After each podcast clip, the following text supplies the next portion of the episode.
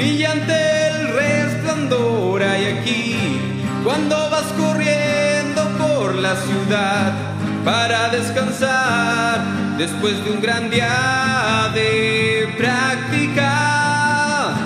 Y no sé por qué razón, no lo sé. Yo siento esta atracción y es por ti. Nuestras miradas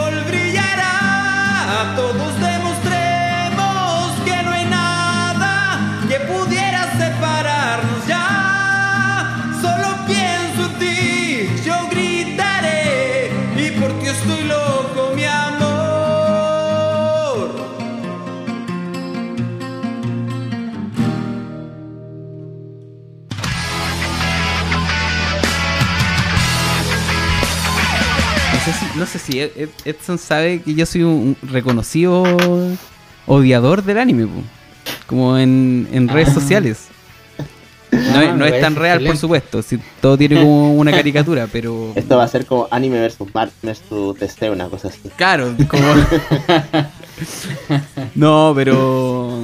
Pero. mm, eh, me parece también lo que decía a, a propósito de lo que estaba recién hablando el juego, de que me parece muy, siempre muy interesante eh, cuando uno aplica la teoría a, a la cultura popular, porque como que tiene esta, est- esta gracia de ser eh, una, una muy. Eh, ¿Cómo decirlo? Es, una muy, eh, es un ejercicio teórico eh, muy entretenido. De cómo, cómo aplicar los conceptos como que de repente al llevar, como estamos hablando de política así como, como dura y estar ahí como analizando como el, el- el rollo profundo y, la- y- y- y- y el- y- y la, y la praxis, ¿cachai? De cómo se- esto se, se aplica en la vida real. Entonces como este, como encapsularlo en un, en un en la cultura popular, como en, el- en el- la construcción social de, de nuestro entretenimiento, siempre me parece una cuestión extraordinaria. ¿cachai? Como siempre salen weas Ah. muy bacanas de esa pola. Ten- tengo una pregunta. Sí. ¿Ah? No, dale, Sí. dale, dale. No, no, dale. Eh, quizás para que lo ahí ligando, eh, es que estaba pensando mientras leía como tu eh, algunos extractos de tu, de tu, de tu, de tu reciente publicación. Eh, y yo había escuchado esta idea antes, pero no sé hasta qué punto es así, que es que, que el anime en algún sentido igual es un fenómeno cultural de la posguerra, en algún sentido, o sea, bien avanzado, eh, y que es como la traslocación como de la cultura de masas, como del entretenimiento norteamericano a la realidad de Japón. Entonces, en algún sentido igual es como, o sea, bueno, igual de, de hecho muchos temas del anime son occi- son formas como eh, de contar la historia occidental de una forma distinta igual, ¿no? Pens- Pensaba eso también como con Vinland Saga que la estaba viendo hace poco y que me parece Ah, buena. que me parecía como muy interesante, por ejemplo, el contraste como, no sé, pues las típicas series de vikingos que están en Netflix y todo eso, pero los japoneses te hacen ver como, la- como que los vikingos fueran una civilización mucho más avanzada de lo que, de lo que te muestran los occidentales, por ejemplo, con mucho más sofisticada, con un drama mucho más shakespeariano. Eh, entonces, esa relación histórica como que me parece como interesante, como para entrar a este tema de cómo, de por qué analizar, cómo hacer un análisis como de, esta producción de masa también, como lo son los cómics y, y toda la industria del entretenimiento como animado también norteamericano. Claro. No, eh, Disney totalmente. Claro, no, totalmente por eso, o sea, por lo que dices, claro, yo creo que, bueno, lo que tiene que ver con el anime, igual hay distintas acepciones. En el caso de, claro, lo que tiene que ver con la animación japonesa, eh, eh, bueno, es un, es, eh, podríamos decir que una manifestación artística, una expresión artística de, que tiene más de 100 años, donde obviamente ha pasado por distintas etapas con su, con su eh, eh, ¿cierto? Tensiones y contradicciones. Entre ellas, primero es cómo se puede vivir haciendo eso, ¿cierto? Por una parte. Lo otro es cuál es la línea que, que- va a tomar la animación, ¿cierto? Porque, yo- o sea, igual lo menciono constantemente porque, digamos, eh, no es, no es casual de que el, el, por ejemplo, lo que tiene que ver, bueno, es, es parte de la, de la industria del, cine, el audiovisual, pero también en este sentido la animación, de por qué hay una tendencia a la industrialización, por ejemplo, de la animación y en este caso del anime. Y no, por ejemplo, eh, lo que podemos tener, o sea, que, que sí existe, pero es, por ejemplo, que haya girado o haya tenido una línea hacia una perspectiva más artesanal que podríamos llamar o de menor escala, ¿cierto? Que tenemos nosotros en el anime, eh, por lo menos la línea que tomo, es una línea de, industrialización y que se masifica principalmente con la animación serializada, que es algo que también se da de manera importante en Occidente, pero claro, en este caso Osamu Tezuka, que a quien se conoce como el padre del manga, ¿cierto? Y también una figura influyente del anime, es quien eh, eh, genera esta, eh, o produ- claro, produce la primera serie animada japonesa que es Astro Boy Tetsuo Nato, y que eso parte no solamente de una cuestión meramente del- de la historia de la animación en Japón, sino que por ejemplo él toma eh, eh, caricaturas como el oso yogi, como Huckleberry Hound, ¿cierto? Los Mm, picapiedra, a propósito de, de que también eh, Hanna Barbera, más adelantado que Tezuka en ese sentido, de que él puede hacer animación con poco presupuesto. Entonces eso uno ve, ¿cierto? Como estas animaciones que son más rústicas, más rudimentarias, donde no hay mucha fluidez, y eso toma a Tezuka ese aspecto para eh, generar su propio modelo de producción que está asociado a una estética que tiene que ver esto con que es más rústico, ¿cierto? Es más rudimentaria la forma de animación. Mm, O sea, es, es una, podríamos decir que una perspectiva eh, por el lado opuesto a lo que estoy, pero eso le permite no solamente producir animación más barata, sino que directamente monopolizar o tener una ventaja en la, mon- en la monopolización del mercado del anime. Entonces eso obviamente lo que genera, y ahí de vuelta, es eh, que se puede producir más anime. En medida que sea lo más rentable la animación, eso te permite que produzcas más y por lo tanto es más factible que tú puedas generar una industria en base a eso. Oye, está mm, súper... mm, eh, partimos de casi como de... A, De a- cabeza. a- a- a de una, po, así que yo creo que pre- presentemos al, al invitado. Estamos aquí en... Bienvenidos, bienvenidos, bienvenidos a Troscosis. Hoy en, eh, tenemos un, un invitado muy especial. Tenemos a Edson. Edson, preséntate, por favor. Ah, bueno, soy ah, Ed- Edson Elgueta, soy, eh, eh, bueno, ta- también soy redactor de La Izquierda Diario, formo parte de La Izquierda Diario y también escribo eh, eh, eh, continuamente también para la revista Ideas Socialistas. Soy psicólogo también, bueno, y hace poco eh, publiqué mi libro eh, de Saki sobre el materialismo y la estética del anime, donde, bueno, tuve la presentación hace, no, eh, hace una semana, hace dos semanas me parece. Está Que fresquito claro, el La libro. idea, o- claro, la idea obviamente es poder, eh, bueno, yo creo que es lo más importante de los libros realmente, más que el libro esté, se saque, eh, sobre todo estas instancias que es para poder eh, conversar, ¿cierto?, en torno a ciertas ideas que pueden ser de interés y que eso también abre a más preguntas y reflexiones. Sí, venimos de ahí de un lanzamiento hace muy poquito, la verdad. ¿Cómo cómo estuvo ese lanzamiento?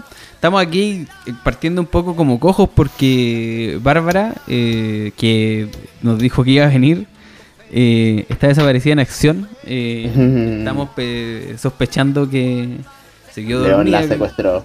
Claro.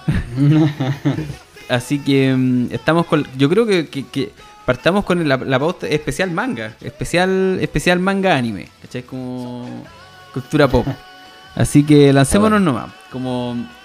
Eh, ¿qué, qué, qué es lo que te lleva a escribir, eh, a, hacer el análisis materialista del, del, del- de- de- del manga, de- del anime? Como, co- ¿Cómo se te ocurrió tomar esa reflexión como la reflexión materialista en torno a, a esta cultura que, si bien eh, uno podría pensar como que eh, está culturalmente muy lejana, aquí en Latino- Latinoamérica es, es casi una cuestión, hay una apropiación cultural de, de los japoneses. Es como que el- en Latinoamérica el, anime y el manga se vive de manera intensa, no es como una cuestión como no es como piola, estamos hablando de como como at- atravesó todos los todos los todos los estratos sociales, todos los círculos posibles como eh, con- no sé, es Dragon Ball. Eh, Goku es un icono casi lati- latino, ¿cachai? Como, es, es- es un icono más latino de lo que es japonés, ¿cachai? Como entonces, no sé, ¿qué, te llevó ahí a, escribir el, libro? Sí, mira, eh, eh, la, yo creo que la primera motivación fue, que igual lo comentaba en la presentación, que un día estaba viendo el ISAT y dentro del ISAT, bueno, hay franjas de cine independiente y todo, y también en algún momento daban anime, como anime más raro que uno no veía como en el mainstream y todo. Y uno de estos animes es Mononoke, que no es la princesa Mononoke, sino Mononoke de un director que se llama Kenji Nakamura. Eh, que trata, bueno, la historia básicamente es eh, un boticario que a la vez es un cazador de, de demonios y trata de exorcizar distintos lugares a los que concurre. ¿ya? O sea, básicamente esa es la, es la historia de la trama. Pero eh, lo particular que tenía esto es que eh, lo que podríamos denominar como una estética, ¿cierto? Una propuesta estética era muy distintiva a lo que uno ve generalmente dentro de la serie. O sea, digamos, cada serie, cada película también tiene su propio estilo, también dependiendo obviamente de los recursos con los que cuenta. Pero en este caso, por ejemplo, la serie parte con, eh, eh, por ejemplo, en un contexto de lluvia. Y la lluvia claramente no era como la lluvia que nosotros acostumbramos a ver en las películas, incluso en las animaciones, que es como esta línea, ¿cierto? Que va cayendo eh, consecutivamente y te da la idea de lluvia. Sino que esta lluvia era, por ejemplo, eran escarcha o eran estrellas Claro. fugaces, por decirlo de alguna, de alguna manera, que iban bajando, que iban descendiendo. Y eso eh, era la idea de lluvia, por ejemplo. Por ejemplo, uno tenía una toma cenital donde habían unos paraguas y al momento de girar parecían bolas canicas que giraban. Entonces, ahí yo me percaté, o sea, me, me, dije así, oye, esta, esta cuestión no es normal, ¿cachai? O sea, digamos, esto está muy por fuera de lo que yo estaba acostumbrado a ver. Y dije, necesito saber eh, eh, cómo esto, porque esto no es... O sea, la primera idea que tuve fue, esto es muy difícil de hacer. Claramente esto no lo hace un, un grupo pequeño Claro. de personas, ¿cierto? Claramente no es, no es una cuestión azarosa, sino que hay todo un equipo creativo y artístico detrás. Y era algo que nunca me había pasado, incluso, no sé, pues yo cuando más chico veía Dragon Ball, obviamente Samurai X, no sé, todas las series no enteras del anime. Pero nunca me había reparado así de decir, oye, ¿quién es el que anima esto? ¿Quién es el que dirige esto? Bueno, y con eso me pasó esta cuestión. Y en ese momento, bueno, obviamente por lo que tiene que ver eh, con la formación política, ¿cierto? La formación teórica, eh, estaba ahí con... eh, eh, estaba obviamente el marxismo muy presente.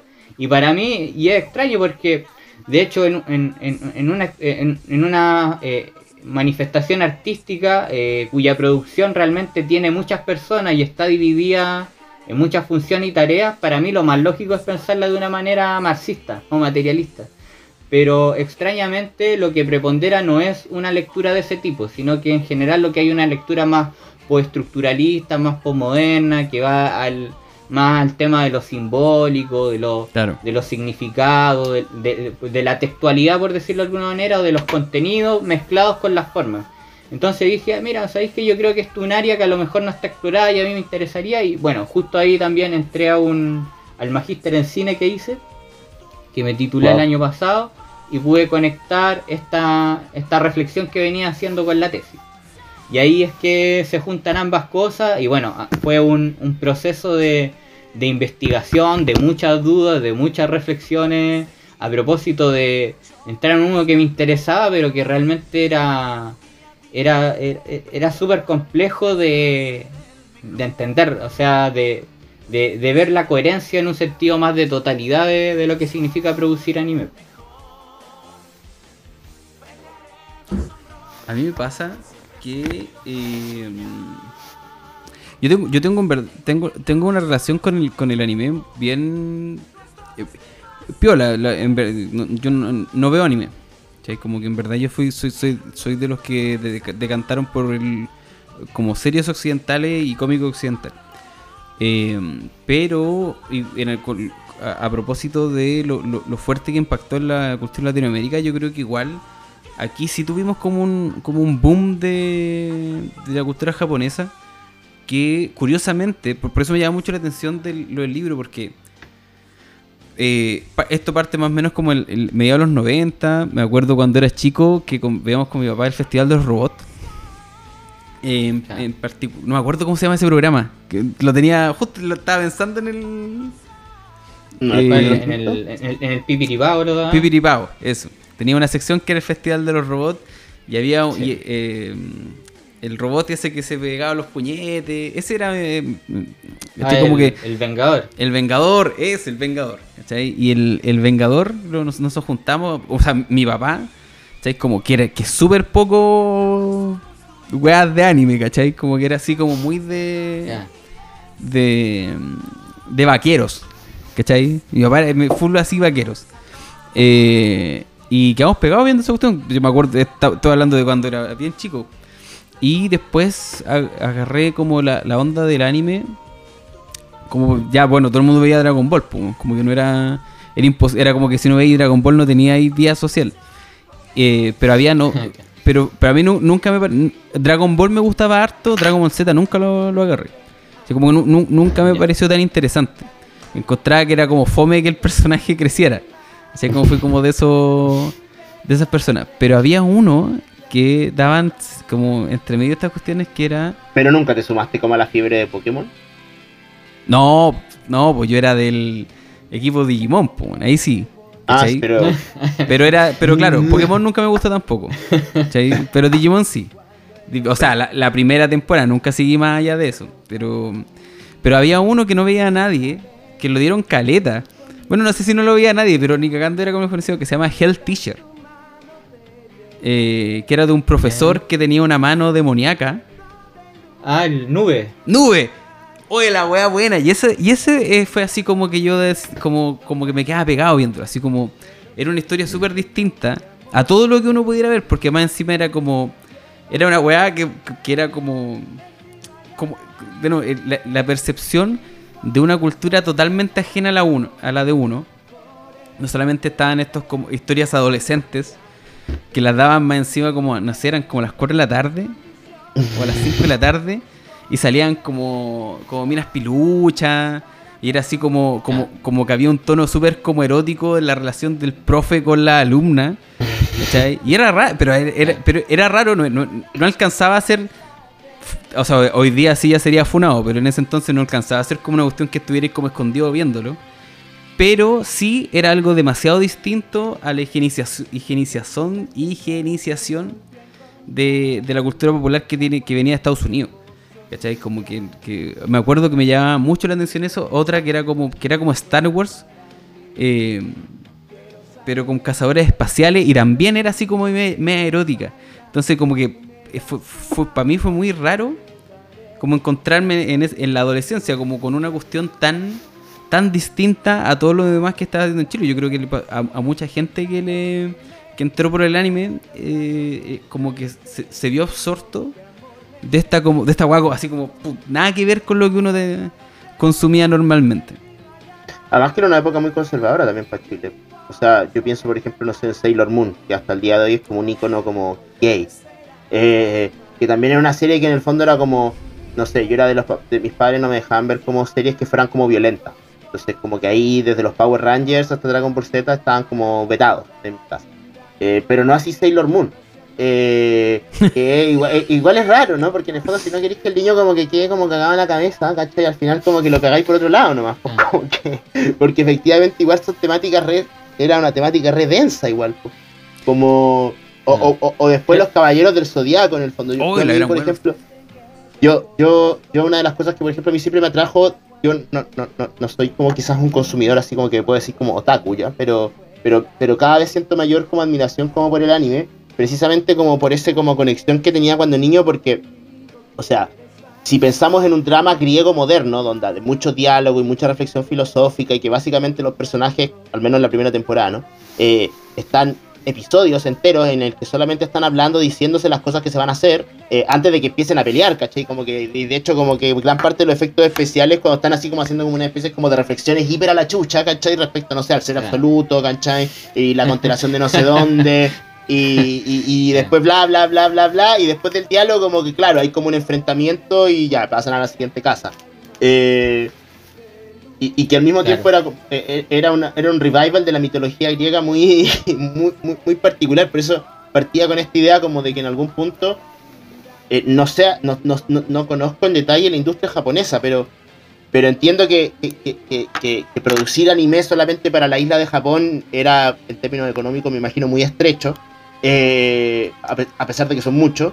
pero con el respaldo como de la industria también norteamericana, eh, en el fondo estos tipos se ven lanzados a, agarrar temáticas, siento yo, como de la cultura occidental, orientalizarlas, pero al mismo tiempo hay un puente como que te, que te permite, como no sé, todo el mundo sabe lo que son los signos del zodiaco, por decirlo así, es parte de la cultura popular, mm. pero eso lo conviertes en un anime, eh, mitología griega, o, eh, o, el tema, claro, de la Sailor Moon, ¿no? que es como un típico drama de niñas, ¿cachai? Adolescentes, enamoradas de un weón, y al final hay todo un drama con la luna y no sé qué, ¿cachai? Eh, y así como con todo, o, por ejemplo ahora más recientemente... Y con la reencarnación. Claro, o, lo mismo de estudios Ghibli, ¿no? O que, que como estás como ya casi como de mayor consumo de masa. O, lo que ha sido ahora Bitland Saga, ¿no? Como agarrar como temática histórica. Bueno, hay, hay muchos más también, como de temas históricos. Por ejemplo, hay uno de la. No me acuerdo cómo se llama, pero lo estaba viendo hace poco. Eh, ah, Ergo Proxit, por ejemplo, que es eh, una reinterpretación del viaje de, de, Ulises, por ejemplo, como en una versión post-punk, apocalíptica. Eh, y yo siento que esa como versión, como en algún sentido, como. Porque el anime a mí me evoca algo como un reflejo de algo decadente en algún sentido. O sea, siempre hay una temática de algo que está como pereciendo. Y claro, es muy fácil hacer el análisis, no sé, una sociedad que le cayeron dos bombas atómicas a propósito de Oppenheimer. Eh, eh, y que básicamente los marcó para siempre como onda. Eso es un quiebre muy potente, ¿no? Japón además es un país que entra a la escena, a la esfera como mundial de maneras muy traumáticas, ¿no? Primero como eh, esa guerra eterna que tenían con los chinos, después como que los gringos los obligan a comerciar, tienen una industrialización muy acelerada y después les cae una bomba atómica y terminan convirtiéndose en una especie como de semicolonia. Entonces como eh, e-, esa, esa, decadencia siento yo en algún sentido como de, una especie de pasado esplendoroso, pero que al mismo tiempo un pasado como, por ejemplo, yo pienso en Shinjeki, ¿no? Eh, la idea de una especie como de raza que dominaba el mundo y que como eran tan potentes que tuvieron que condensarlos en una isla y a vivir como eh, encerrados en unas paredes porque si no iban a expandirse demasiado. Eh, eh, por un lado tienes eso, por otro lado tienes como, no sé, Akira, que, es como una especie como de ciudad post-punk que se está como descomponiendo. Y siento que eso, ese sentido de decadencia creo que, que nos toma mucho como latinoamericanos igual. Eh, como la idea de un pasado esplendoroso, ¿no? Como esta idea como del mito del dorado, ¿no? Como que en algún momento llegaron los españoles, vivíamos felices y todos estábamos como, no sé, en una especie como, que no era así, obviamente, pero, pero esa es como la idea, ¿no? Que te venden en muchas partes. Y claro, hay como una ruptura muy fuerte que te convierte en un, en un continente pobre, subdesarrollado, eh, que vivía en una especie de cultura barroca que es como una mezcla de muchas culturas. Porque incluso Japón, o sea, el Japón del anime igual es como un Japón que es como una mezcla de lo tradicional y como lo occidental, pues como muy superpuesto, no sé eso. Claro. Sí, mira, yo creo que está, por lo que mencionan, sí, yo creo que lo que tiene que ver con el anime, eh, yo, obviamente hay un proceso de formación que es muy temprana, yo creo que se ha integrado ya, que hay una cuestión generacional, obviamente, o sea, para las generaciones como nosotros, es menos extraño ver anime, de hecho hay un gusto por el anime, entre comillas, en términos mm. generales, de lo que podía hacer incluso a nuestra, no sé, a nuestro hermano, a nuestros papás, incluso, no sé, por lo que decía el Carlos, su papá a lo mejor no era, eh, no, no, es, ni fan del anime, ni por si acaso, pero sí, por ejemplo, habían ciertas series que eran icónicas que las vio, ¿cierto? Ahora, en el caso de nosotros, y bueno, y por lo que el proceso también, bueno, hay algunos autores y autoras que también lo han trabajado, que tiene que ver con este eh, proceso de la transición pactada, sobre todo por el periodo de los 90, donde el televisor también es un aglutinador eh, familiar, ¿cierto?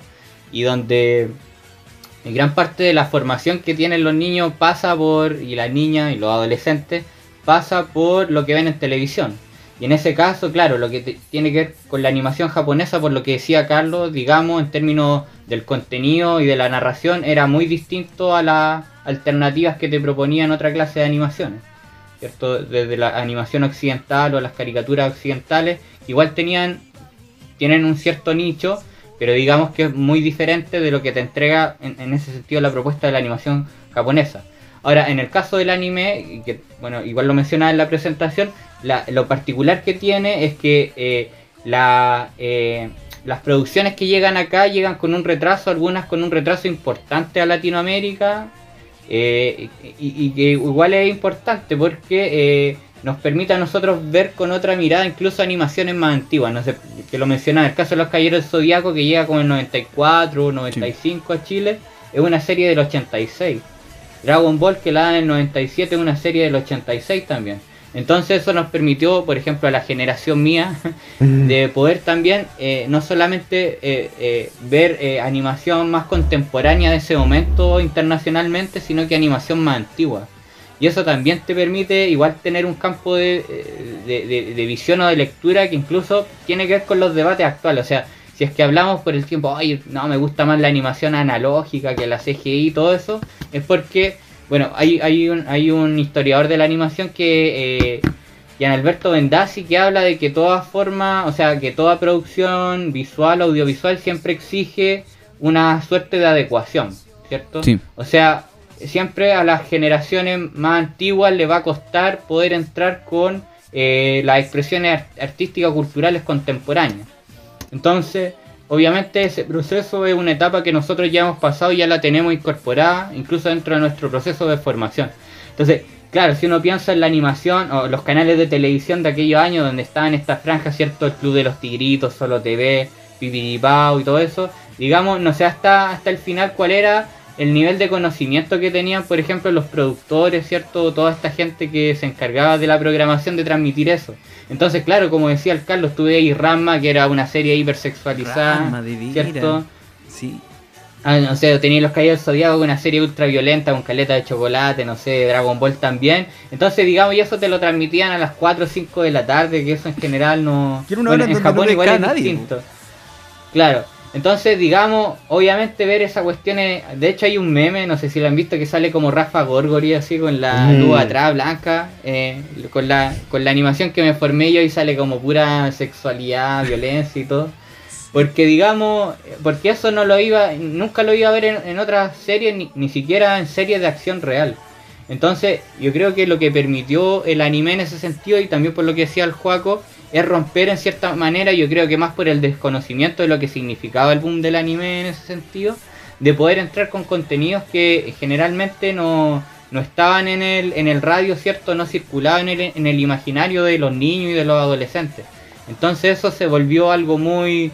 Eh, eh, algo que marcó, podríamos decir, en un tono de nostalgia puede ser, sin duda, pero eh, sobre todo de ir contra la costumbre, ¿cierto? Como a lo que uno eh, generalmente consumía dentro de la animación, que tenía otra clase de temáticas, que algunas eran más inocentes, o sea, digamos, lo que la expresión de la ideología a través de la animación eso ha existido siempre, ¿cierto? De, hacer propaganda y todo el tema, propaganda más conservadora, más rupturista y todo. Pero en el caso del anime, era una cuestión que de por sí a uno lo descolocaba en lo que significaba lo que estaba acostumbrado en tanto en una estructura narrativa también, como también en las formas que, con las que se transmiten las imágenes, que eso es muy importante.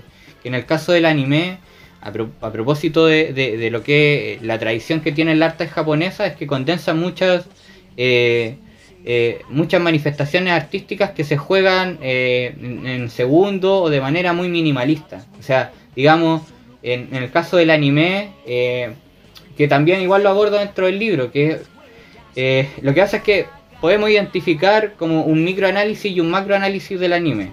En el macroanálisis nosotros podemos tratar de comprender todos los engranajes que como industria hacen posible de que se produzca una animación, ¿cierto?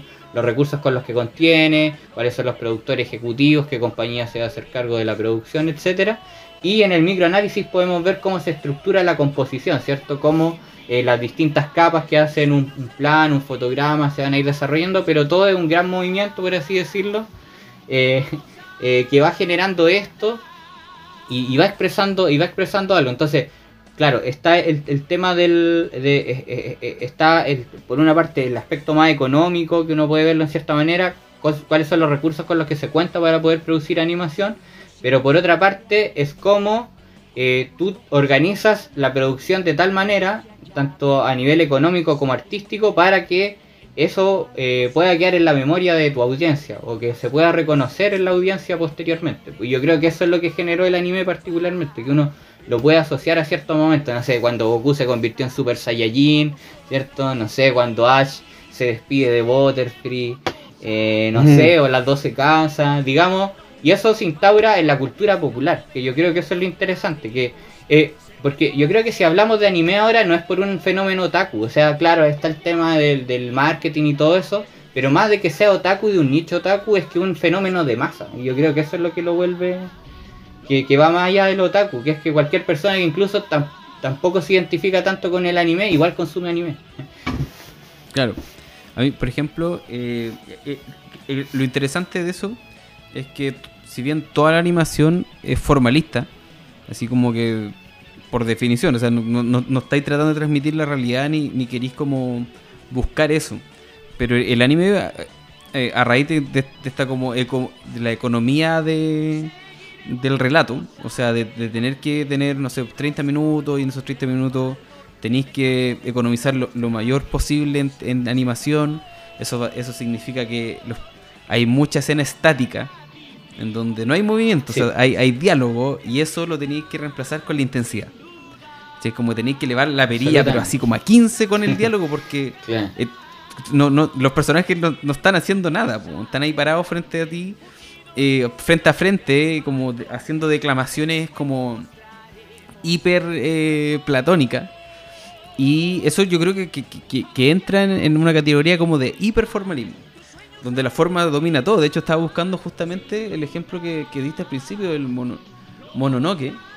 Y una wea, pero así, hiper, el post hiper formalista. O sea, como que todo es la forma. Como solamente de ver un par de, de frames y la wea no nada tiene. no está conectada en, ningún ángulo con algo real.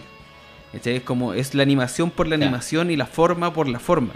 Y eso yo creo que, pegó muy fuerte en una generación que estaba absolutamente pegada al, al, realismo noventero, ¿cachai? Como. Eh, estoy pensando en Sailor Moon, ¿ya? que Sailor Moon fue un fenómeno que que, pegó muy fuerte. Yo me recuerdo que a mí, a mí fue de los que le prohibieron ver Sailor Moon.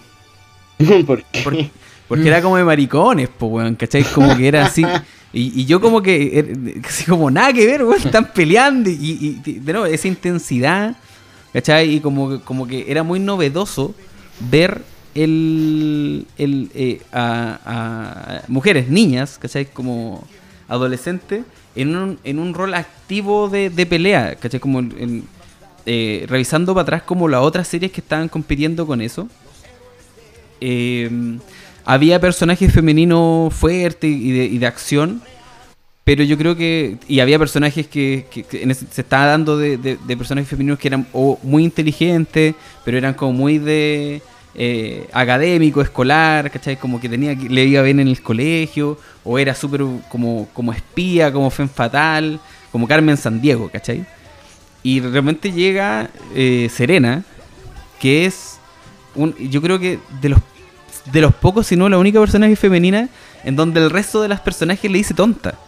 ¿cachai? Y eso, eso pegó muy fuerte porque para una, una niña como que, que, no le va bien en el colegio, ve esa weá y ve como el reflejo de como de ella, ella, Serena, es, es tal como yo, ¿cachai? Como no necesita, no, te tiene que ir bien en el colegio, no tenés que ser la mejor en todo, no tenés que ser la que la, la, mejor en educación física o la mejor en las notas, ¿cachai? Como que el heroísmo va, fuera de eso, algo que eh, nosotros los hombres, puta, todos los, hay un, cerro de personajes masculinos que son tontos, Goku, ¿Cachai? Goku está como definido como un guan que come mucho y que es, como un cabro chico eterno.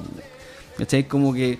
Y eso yo creo que marcó muy, muy, muy, muy fuerte a la generación. Yo no conozco que, como mujeres de mi generación que no hayan quedado pegadas con Sailor Moon. Mm. Sí, mira, y, por eso que mencionabas, Carlos, sobre el, formalismo, claro, mira, o sea, yo creo que por esencia lo que tiene que ver con la animación, hay un aspecto de, de que el centro está en, lo plástico, ¿cierto? En la plasticidad, ¿cierto? Bueno, ahí se está en habla de plasmaticidad, que es la cualidad que tienen los dibujos animados para cambiar y pasar de estado en estado a cambiar sus formas, ¿cierto? Entonces, más allá de que haya cualquier tipo de representación realista, digamos, en lo que tiene que ver con el medio de acción real, desde el primer momento hay una demarcación, ¿cierto? Entre cine de acción real, producción de acción real y, y de lo que es la animación.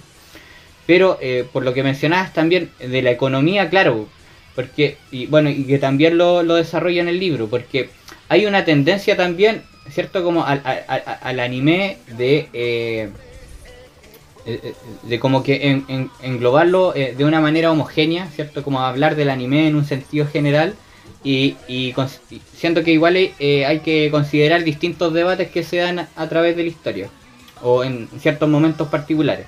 Uno de los momentos, ¿cierto? que tiene en el caso del anime es la ruptura que tiene, por ejemplo, Osamu Tezuka con Toei a propósito de lo que mencionas de la imagen estática. ¿Cierto? Porque son concepciones de animación que se juegan en, niveles distintos, incluso contrapuestos.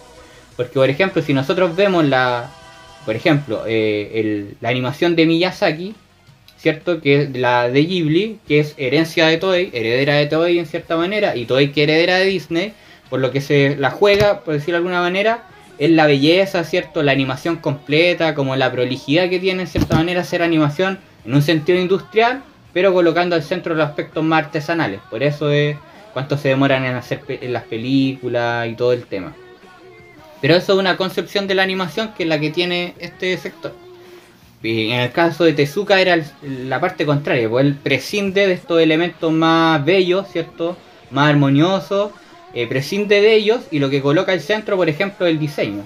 Entonces, en, en ese sentido, no es estar en la animación completa, ¿cierto? Esos 24 fotogramas por segundo, sino, por ejemplo, Claro. una, una gran pintura que con una buena música, con un buen sonido, una alta dosis de drama, eso te permite capturar el momento y economizar recursos, ¿cierto? Eso es lo que podríamos denominar como una economía audiovisual en base a un modelo de producción en- con el propósito de monopolizar el mercado y eso eh, ligarlo a, un- a una propuesta estética, que es más, como decía, más rústica, más primitiva en un sentido, pero que da otra línea. pues. Y de hecho eso en, Toei igual genera una crisis importante porque va a obligar a, Toei, por ejemplo, que hacías películas de animación, y que, mu- por ejemplo, mucha gente se reía de Tezuka cuando decía, no, yo voy a hacer animación para la televisión.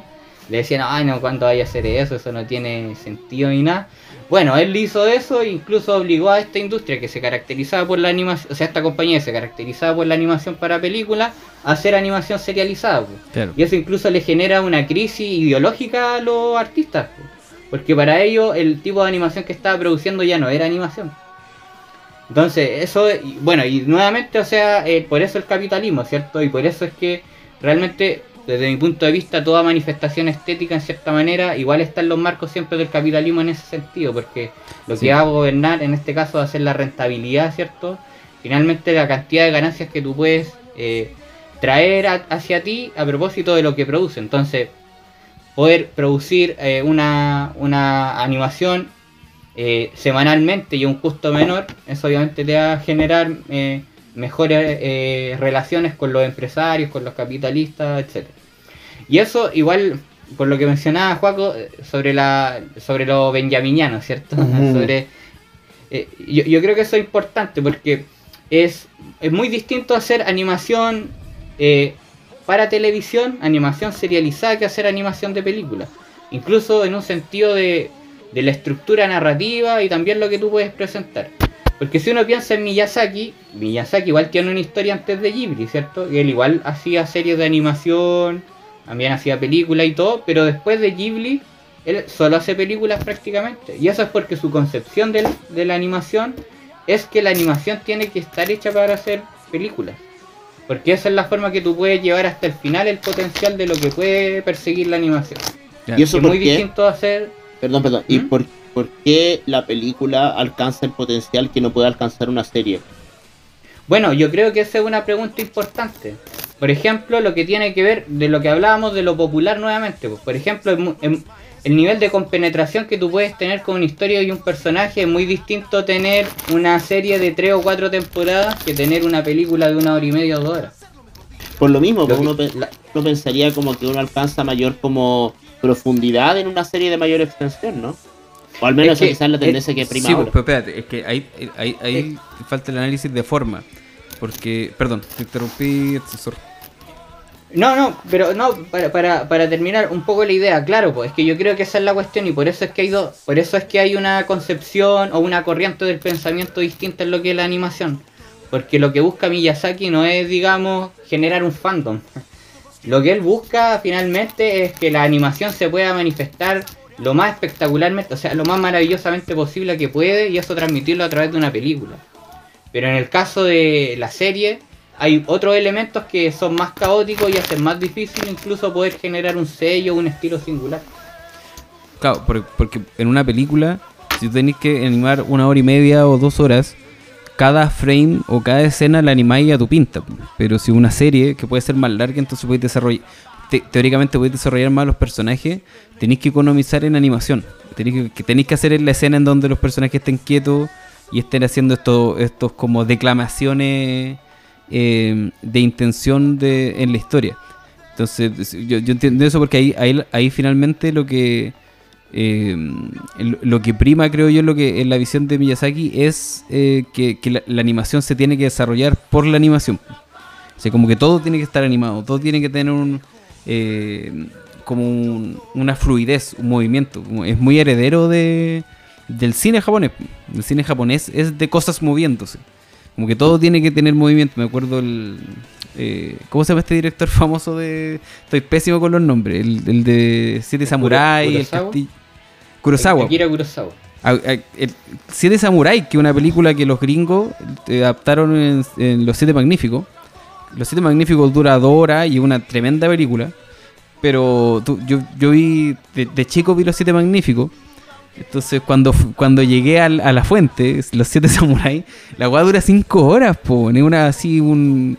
Es una locura, pero tiene mucho de ver la naturaleza, en donde los personajes están hablando y, se le cruza a la cámara, no sé, pues como estas weas donde cae agüita. Porque todo tenía que estar siempre moviéndose. Tenéis que mostrar el viento. Tenéis que mostrar que el personaje. El personaje no podía. Por ejemplo, que la típica escena de los samuráis que están ahí quietos, eh, analizando qué movimiento van a hacer antes. Esas weas, los personajes están quietos, pero todo lo demás se mueve. Es como el, el, pasto está pero así con el viento pero a la cresta, ¿cachai? Como, hay como hojitas de... Muy como en los caballeros del zodiaco igual. Eh, tal cual, tal cual. Mm. Entonces hay, hay, como una escuela del, del, movimiento, de, que la, naturaleza fluye y creo que me hace que tiene, tiene mucho eso de su animación, de que la animación tiene que fluir, tiene que. Y, me imagino que debe ser como súper contrario al, al, al, al quieto, así como. al frame, ¿cachai? Como caricaturesco de la emoción. Claro. absolutamente. Bueno, de hecho, por eso que menciona, bueno, Tomás Lamar, que es un autor que eh, con el cual, bueno, igual tomo y también para debatir, precisamente eh, señala eso que mencionas tú, porque lo, que tiene que ver con la animación, ¿cierto? Viene del animismo, que es una corriente, podríamos denominar filosófica, en la cual eh, eh, se basa en que, como dices tú, pues, todo está fluyendo, todo está en movimiento, ¿cierto? Y, eh, incluso en, el, plano de los objetos. Entonces, incluso para los que tienen una concepción animista de la realidad, el, cine incluso de acción real estaría dentro de esta categoría de, animación. El cine también sería de acción real, también sería una forma de animación, por lo mismo que señala, por lo mismo que señalaba Carlos. Incluso por lo que mencionaba de, los recursos, que yo creo que eso es una, eso es una buena eh, cuestión para expresar también lo que tiene que ver con la, la, estructura o cómo piensan los, eh, los japoneses en la animación eh, hay algo que se llama animación Sakuga en anime, o que se conoce como animación Sakuga, que son aquellos momentos que específicamente están planificados de tal manera que puedan resaltar por sobre otros fragmentos, tanto del, tanto del, eh, del capítulo como dentro de todo lo que puede ser la temporada. Entonces, eh, claro, y ahí está lo que decía Carlos, cómo se prescinde de ciertas cosas, por ejemplo, el movimiento para resaltar, puede ser el dramatismo, ¿cierto? El diseño de personajes, la, la, personalidad, etcétera. Entonces, por ejemplo, podéis tener a un, a un director de animación que lo contratan solamente para animar 20 segundos de una de, una pelea, pero son los 20 segundos más importantes. ¿Cierto? Y, y como hay una relación también eh, entre el manga con el anime, también hay una expectativa, o sea, el, el tema de que se generan muchas expectativas también, sobre todo de que estamos en la era globalizada, y el tema de que hay mucha gente que lee el manga y lo que espera también es que lo que leyó en el manga eh, pueda ser transmitido a través del anime y que cumpla las expectativas con eso. Entonces, digamos, por dar un ejemplo, si hay una pelea eh, de, de Sasuke con Naruto, digamos, obviamente va a ser eh, eh, algo que se espera que esté muy, muy, eh, muy bien animado. Y para eso va a contratar a un director en específico que pueda darle su Claro. impronta, su estilo y todo. Y eso, y, eso es lo interesante que también tienen los japoneses. O sea, incluso extendiéndolo más, o, o los orientales podríamos decir en general. Que los, los, los, los tipos, las tipas son, son tan cap, capo y capa en, en cómo utilizar el tiempo y cómo distribuir, con los, con los recursos que tienen, poder distribuirlo de tal manera en el tiempo que tienen para producir un capítulo, una película, en que eh, lo planificas muy bien. Entonces, por eso, y, y- y por eso, o sea, incluso tú vas a... te- esta, esta es, es- es mi idea, pero yo creo que incluso hay capítulos que se hacen con el solo fundamento de, eh, de poder mostrar un momento en específico. Puede que todo el capítulo, la animación realmente no deslumbra ni nada, eh, puede ser muy precaria en distintos aspectos, pero esos 20 segundos que son determinantes en la historia te lo van a animar de manera espectacular. Porque, o sea, lo que se juega en, en esto, en eso, o sea, son esos momentos y es porque trabajan igual mucho con la memoria. La memoria y el olvido, o sea, lo que ellos piensan, ahora eh, eh, es diferente porque, eh, igual lo menciono en el libro, porque ahora igual tenéis YouTube, tenéis formas de poder acceder a los capítulos, ¿cierto? Directamente y, no sé, poder repetir, incluso tú te metías a YouTube y si queréis ver, no sé, pues, el discurso de, Erwin Smith en Shingeki, tú te metí y lo veí y lo veí de nuevo. Pero antes no tenía eso, pues, y por eso yo creo que algo distintivo igual tienen los animadores antiguos, todos los trabajos de animación. Que el tema de cómo a través de la imagen tú eh, generas eh, eh, un impacto a un nivel de que pueda quedar en la memoria de la audiencia, ese es un elemento que es muy importante para, para ellos y ellas. Entonces, eh, bueno, y por eso también que ah, yo, yo, yo tomo a este autor, ¿cierto? A Desaki también por lo mismo. Porque es un, digamos, un pionero de la animación serializada donde él genera un estilo que, que parte de eso.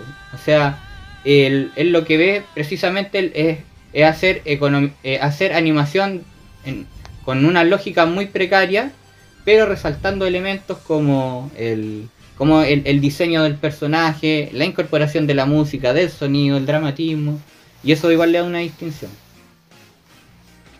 Oye, Edson, ¿Mm? eh, ya, pre- pre- pregunta como para ir, no, no- no cerrando todavía, pero como para llevar el debate a otro lado. Porque eh, a mí me parece muy, muy interesante como una- el, bueno, lo, que mencioné al principio, del tema de los análisis marxistas. Sin embargo, siempre me, me pareció una, una de las cosas como de uno, uno que ha estado como en los medios ñoño, eh, es lo, lo- lo mucho que está lleno de facho en el anime.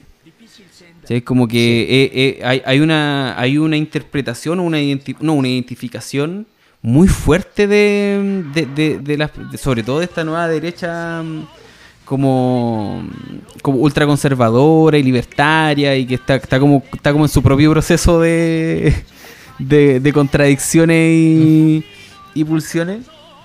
Pero fue, fue una de las primeras cosas que a mí que, que- que fue como, esto es raro, ¿cachai? Como ver a buenos como ultra fachos, así como, como vomitar odio y que tengan el, el, el, puta, el perfil de, de, de anime y, así como súper como, como de, no sé, como, el- no, no sé cómo se llaman las, como... eh, como animaciones bonitas, no es como que estén así como cuestiones siendo ultra agresivas ni nada, sino que como que tienen como un rollo también como, como formalista de cientificación. C- ¿Cómo, co- qué, qué creéis tú que, que, que, que- qué relación hay entre el anime y el, no le vamos a decir fascismo, pero sí la ultraderecha? Así como que yo, ahí hay como un, un, romance que, a mí me, de nuevo, como que me costó, me costó entender porque no es como que, de no es como que el, anime sea comunista o sea de izquierda, ni, ni mucho menos. Pero hay, hay, clara, hay, hay como claras corrientes en donde, no sé, po, Sailor Moon, po, ¿cachai? Me cuesta mucho ver Sailor Moon como algo así como ultra conservador, precisamente porque los sectores ultra conservadores como, o, o las pulsiones conservadoras de la sociedad en donde nosotros crecimos, a mí me impidieron ver Sailor Moon porque era, ¿cachai? Como que te, te íbamos a sexualizar.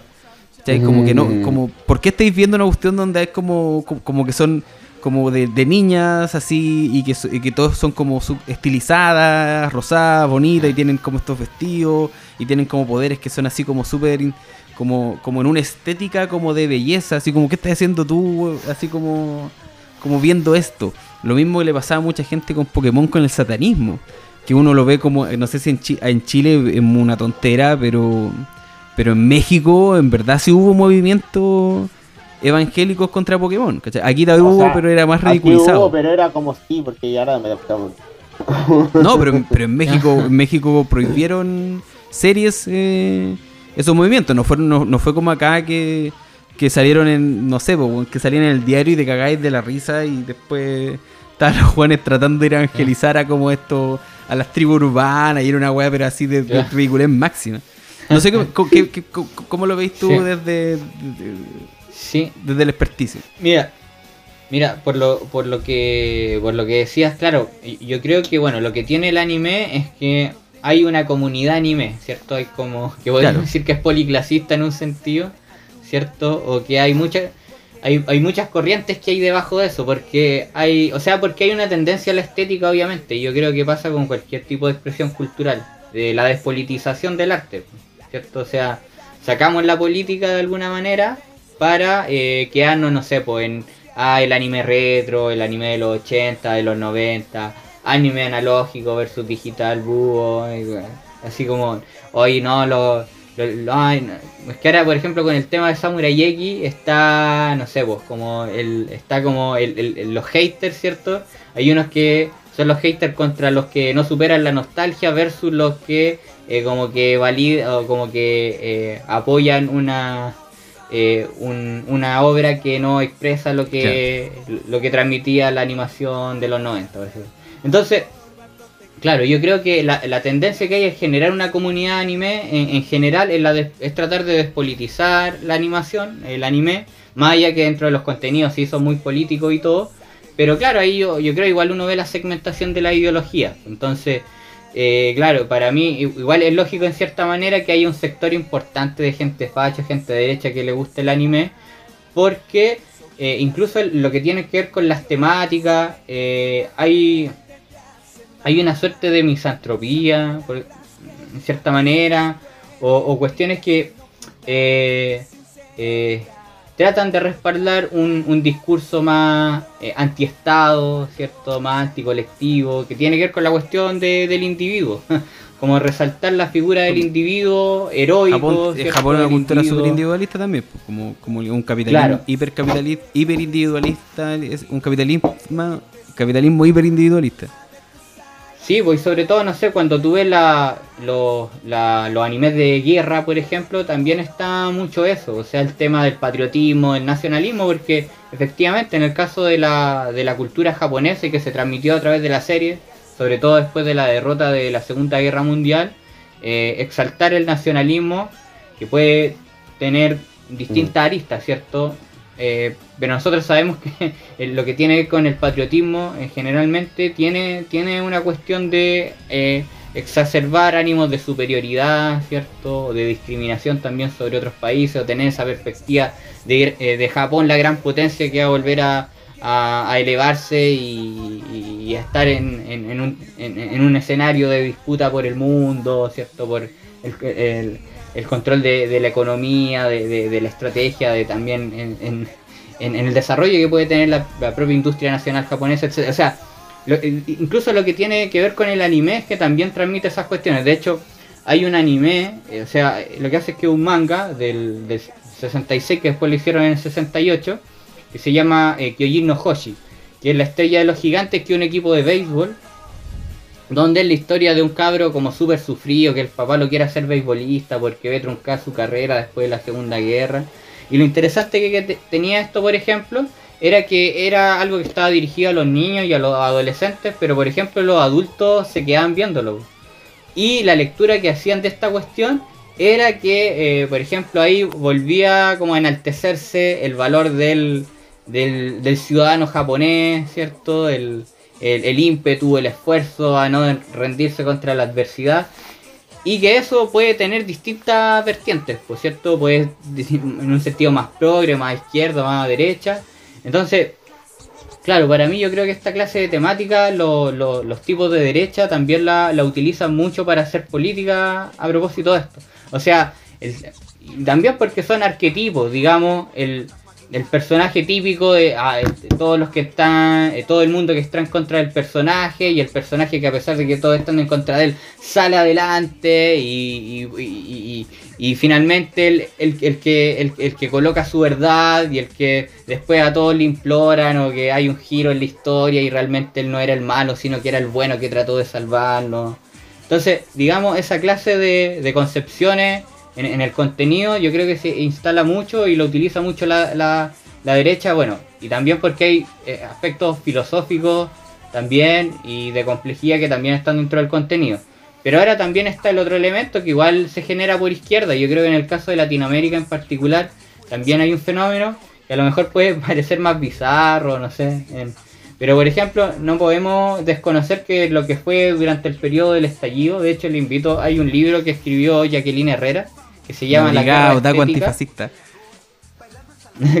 bueno, todas esas expresiones pues que, salen también producto de esto eh, eh, eh, es parte de eso. O sea, hay una inevitablemente en esta comunidad que es policlasista y que hay distintas corrientes de pensamiento frente a, a lo que son estos fenómenos, la ideología obviamente va a atravesar estas cuestiones y por eso es importante también darle profundidad. O sea, eh, de que hayan investigaciones, de que uno igual pueda como, incluso por lo que mencionabas Carlos, claro, yo creo que igual uno en la cotidianidad generalmente siempre habla, o sea, y no solamente con lo que tiene que el, el anime, yo creo que hay muchas cuestiones que parecen medio eh, dentro de la discusión cotidiana, pero que realmente uno cuando le da una vuelta o le ve la profundidad que hay a eso, realmente... Eh, Ahí volvimos. Ahí estamos.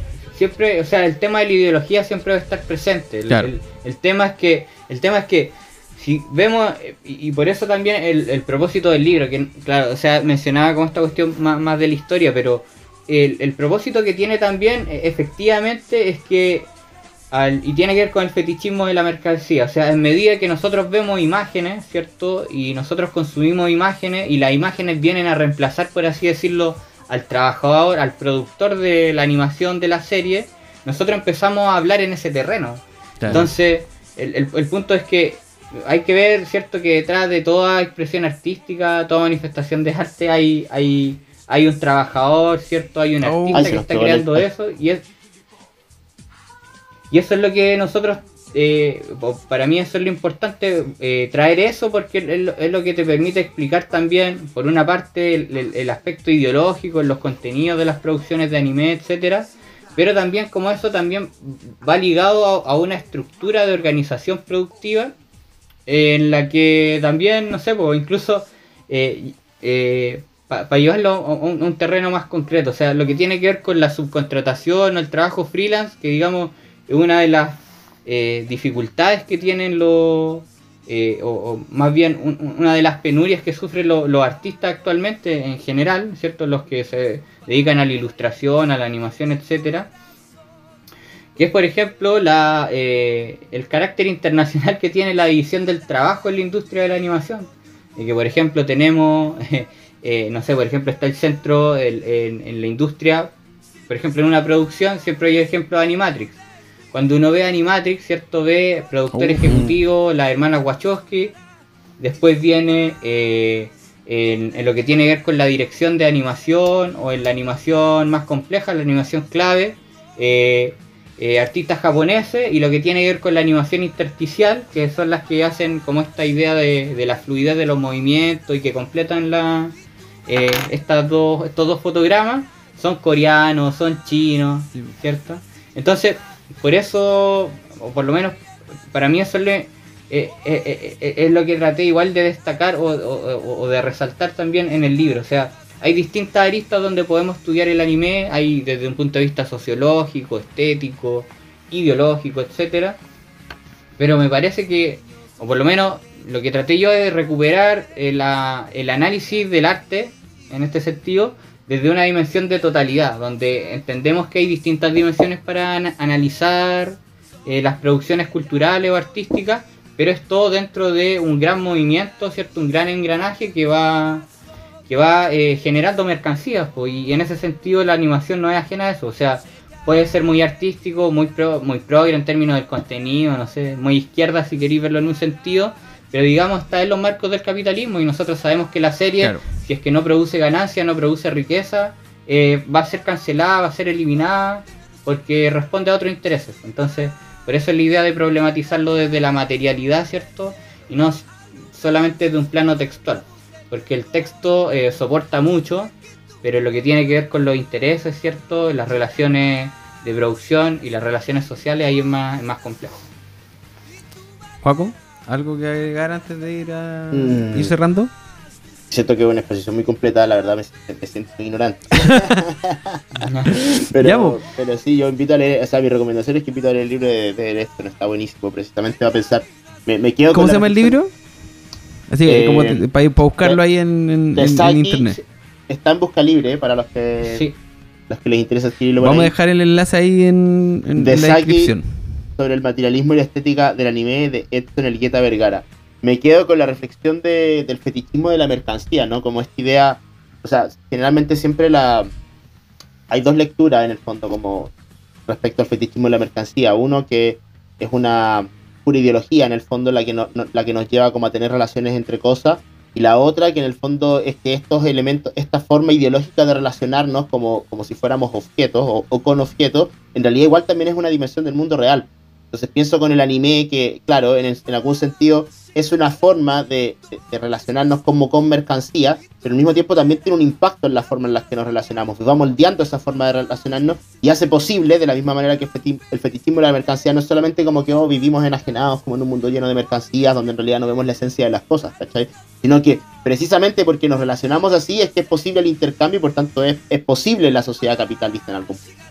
Entonces, eh, y, esto también lo, conecto con la reflexión del principio, ¿no? O sea, en algún punto como esta, esta circulación de mercancías como a nivel global, eh, de productos como artísticos, también tienen un impacto en la forma en la que nosotros como que interpretamos el mundo, más allá de que puedan haber lecturas de derecha o de izquierda del anime, eh, yo creo que sin duda es algo que ha, que ha, impactado mucho en la forma en la que se ha configurado la en las nuevas generaciones en Chile. Yo creo que, porque, claro, es, muy, es contradictorio, porque por un lado eh, podíamos ver Sailor Moon en la televisión y eso era básicamente homosexualismo en, televisado. Eh, de masa, porque sí, eh, o sea, además que hay todo un tema de, la transexualidad, o sea, tiene mucho, bueno, Sailor Moon es como para hacer un capítulo aparte, pero...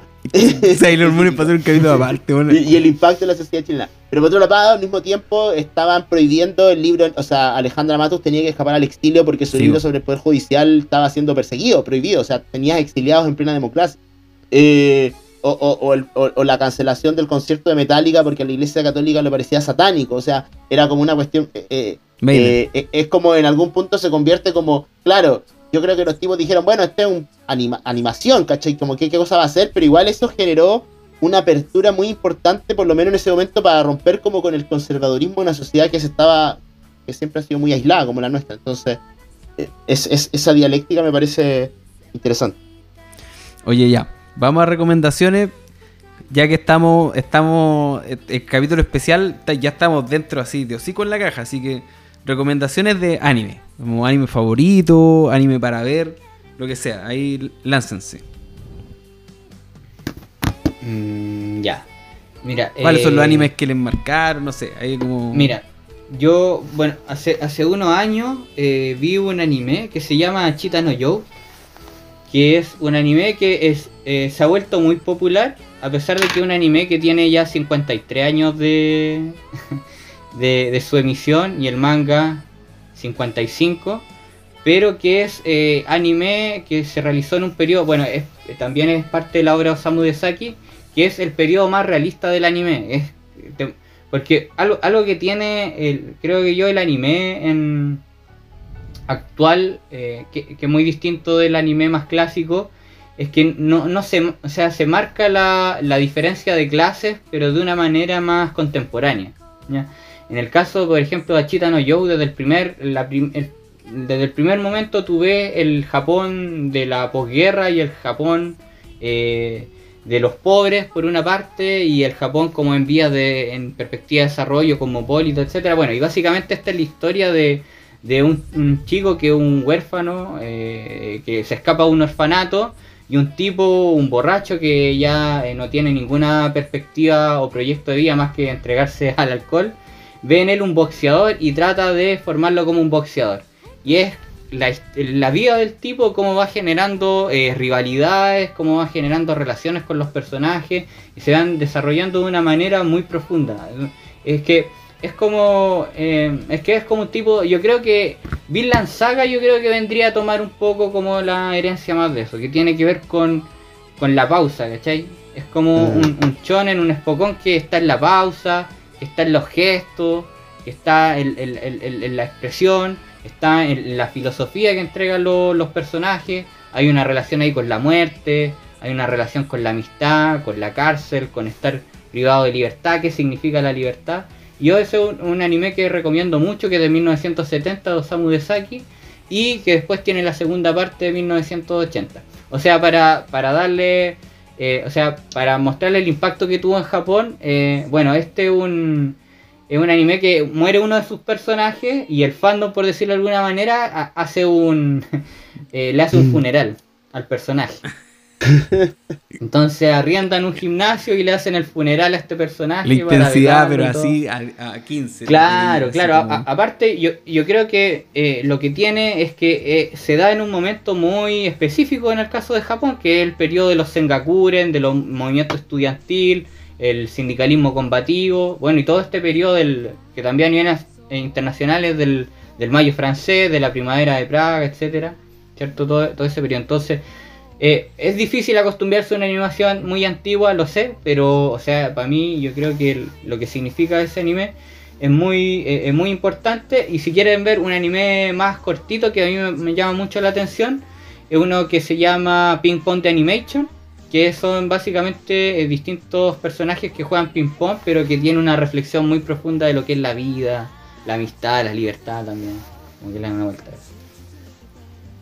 Eh, yo, hablando de animes viejos, hay un anime de los 80 que yo empecé a ver hace poco, particularmente porque vi la versión nueva que sacaron, eh, que es The Legend of the Galactic Heroes, que es, Ah, buena. bueno, eh, eh, no sé, tiene todo, tiene lucha de clases, estrategia militar, es como muy, muy entretenido. Básicamente es como de una especie de, de república galáctica, todos viven felices, hasta que una persona como en un contexto, o sea, no todos viven felices, hay muchas tensiones sociales, pobreza, desigualdad, bla, bla, bla. Entonces un tipo como que da una especie como de golpe de estado, gana democráticamente la elección y se, y se proclama emperador. Entonces un sector de, de- de- de la república obviamente trata de construir una resistencia y crea como la alianza de, planetas libres que se enfrenta contra este imperio. Y es muy gracioso porque el imperio tiene toda una estética como alemana, romántica, decimonónica, y la alianza tiene toda una estética más como norteamericana. y tiene más, una, más liberal. claro, más liberal y, y se enfrentan y más encima los dos, los dos antagonistas son dos generales en el fondo que van como ascendiendo en, en- el ejército porque son muy brillantes militarmente. Y además, como no solamente tiene como un tema de enfrentamientos como muy apoteósico en términos como de batallas espaciales, sino que además todos los enfrentamientos son como muy eh, estratégicos. Entonces están constantemente, además de calculando las distintas tácticas, van constantemente dando de, agradar al adversario como en sus regímenes políticos. Tratando de crearles rebeliones, desestabilizaciones eh, es muy, es muy complejo, muy interesante. A mí al menos me, me- me ha entretenido bastante. No sé si van a seguir saliendo, eh, no al menos no he visto, si van a seguir saliendo temporadas de la serie nueva, porque la serie original tiene como 10 temporadas. Eh, pero yo al menos lo recomiendo completamente. Y bueno, por supuesto, yo creo que revisitar los caballeros del zodiaco. Para que les buenos gusta- Caballeros del Zodiaco. Bueno, no, que era muy bueno. Bueno, Así los, que. los diálogos extraordinarios. Sí. Uf, a ver, yo, yo como, yo, yo, yo la, la mayoría de los animes que, que, que yo, que yo me, me gustan son todos viejos. Eh, a, a- a propósito del contraste del, del por qué me gustan versus por- de por qué no me gustan, como que la, la mayoría, la, la razón por la cual como no veo mucho anime, menos las cosas como más modernas, es que tienen estos personajes estereotipados que como que son muy marcados y tienen, eh, hay una cosa como en lo asiático, como me, me ha pasado mucho con películas coreanas, con películas japonesas. Eh, de hecho, me pasó con Parasite. Que yo no, no, pude, no pude disfrutar Parasite, no pude verla. Porque sentía que los personajes hablaban tan rápido y tan intenso. Y que nunca paraban de hablar que, que ver una sensación desagradable en el oído. Yo, yo sé que todo el mundo amó Parasite y yo estaba en el cine, así como terrible incómodo porque el- como el martilleo del, del- del- del lenguaje coreano me, me tenía enfermo. ¿Cachai? Entonces, y, que siento que hay muchas cosas del anime, de, de como la expresión japonesa, que, que es como demasiado exagerado y cosas así. Entonces, eh, hay cosas que me gustan de eso, pero eso es como el, el- el- el- punto que como a, mí como, como me saca. Pero, eh, a, eh, a raíz de eso, me acuerdo que vi uno que se llama, un, un anime que también tiene un manga que se llama Monster. Y que la weá es todo lo contrario a eso. Es una historia así brígida, muy, muy intensa y como muy de, de cazador presa entre un, un médico y un asesino así en serie, pero así brutal. Eh, es bien conocido, no, no- es nada así como.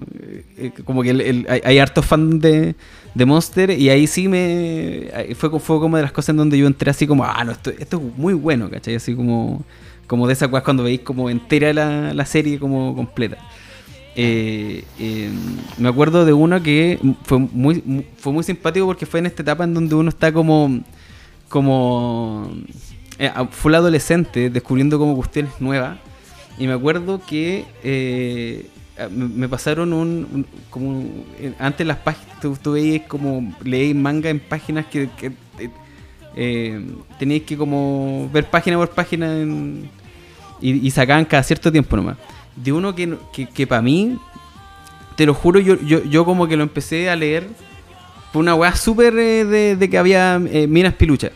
Te lo juro. Así como que tomé. Y era, se llamaba Love Hina, que es del género e- eh, Echi. Echi. Echi, que es como, que es como erótico, ¿cachai? Como que tiene, pero como que coquetea con el erotismo, no es una cuestión así como pornográfica. Y me quedé pegado leyéndolo así, una weá demasiado entretenida, es como un, un género de, de situaciones como incómodamente sexuales que no alcanzan a ser sexuales, eh, que eran demasiado divertidas y yo no había leído, o no había ni, ni visto ni leído nada como eso en el, en lo occidental. Como que e- era encontrarse con un género completamente nuevo, ¿cachai? Como es lo, que decía antes, como de como esta cultura japonesa, que claramente tiene como pulsiones sexuales muy... Es, eso es parte muy importante de su cultura, pero que no puede ser expresado precisamente por la, por la, que la colonización norteamericana, que es conservadora. Entonces como que todo, toda esta sexualidad la tenían que esconder como en situaciones que como que nu- nunca podía pasar nada, pero como que todo lo teníais que esconder. Era una weá demasiado como entretenida de ver como de, como hoy, ahora analizándolo como fascinante. Yo sé que la- Los Fienes como una, también es como bien, es conocido también. Y es como de nuevo, es como una lectura muy como de. No, sé cómo explicarlo, como de, de ver como una comedia. Pero la recomiendo mucho porque yo, yo de, chico me quedé pegado viéndola hasta que terminó la wea. porque la le subían como en los los fotocopias, si no eran así como, no era oficial, si era, era como los- las cuestiones pirateadas, entonces más encima la weá se veía mal y, y imposible de, como que me quedé muy pegado viéndola. Y, y de así como serie anime, como de chico, que, que, que sí era mi favorita, que, que sí, sí la vi, es una que se llama Slayers. Eh, Ah, los justicieros. los justicieros. eh, y era- esa weá eh, la, la vi completa, esa weá la quedaba Buena. pegado viéndola. De hecho hay una hay momentos que son oscuros. De hecho hay como una siento yo que es como una crítica a la iglesia Es católica. brígida, así como. De nuevo, est- esta weá de estar viendo como. est- Esta la daban como. Era más tarde, porque era Slayer la daban justo antes que empezaran las comedias. Entonces tenían que ser como a las 7 que empezaba, como en 6 y media. Y, y, y era buena, eh, tenía como tenía una profundidad muy distinta también como, como de, de mucha crítica, de, de personajes muy intensos, de mucha aventura, ¿cachai? Como de, de una herencia como de, de la- del Conan el Bárbaro, pero con personajes como más, más diversos, puta, ex- extraordinario. Y tiene un, un, un opening que yo creo que hasta ahora es insuperable, ¿cachai? Como, como top 10 de, los de todos los openings de la historia de los openings. Eh, Buena serie. Sí, esas serían mi, lo- mis recomendaciones de esta caja del anime y el manga. Oye, estuvo- Ah, lo, lo, lo- lo que sí, eh, hay un doc- me gustaría igual recomendar un documental que pueden ver en, en YouTube, que uno lo busca por eh, La Noche de los Mangas, se llama. Que es, es una serie de cuatro documentales que hicieron en Francia, que es de 1998, pero es, eh, yo de lo que he visto documental es eh, extraordinario, o sea, porque hay eh, como que te hace un trayecto desde eh, la historia de Japón, por decirlo de alguna manera, y cómo, eh, a propósito de, su cosmovisión, empiezan a, generarse expresiones artísticas y culturales determinadas, y cómo el manga y el anime eso se, se va industrializando, como a partir de eso igual se genera un- una industria. Y no, es súper bueno, lo recomiendo, se llama La Noche de los Mangas. Ya lo vamos a dejar ahí en, en la descripción. Eh, oye, buen capítulo. capítulo. Salió así. la- eh, eh, justo nos estaba escribiendo Bárbara, así como, oye, me conecto, ¿no? Y, y estamos cerrando, así que. eh, un- una lástima que no haya podido participar, pero que creo que estuvo súper bueno esta conversación. Yo creo que tiene que. Mira, lo bueno de, de- de no, no profundizar sobre Sailor Moon es que podemos tener la visión de Bárbara, que no sé si habrá visto o no la. El- la serie, pero yo creo que amerita tener un, un- Yo creo un que no hay niña que no lo haya visto. Sí, es que es, una serie demasiado revolucionaria en todo sentido. Como que eh, fue, fue muy disruptiva. Así que eh, eso, muchas gracias por escucharnos. Eh, recuerden seguirnos en redes sociales, ah, bueno, aquí en, en Spotify.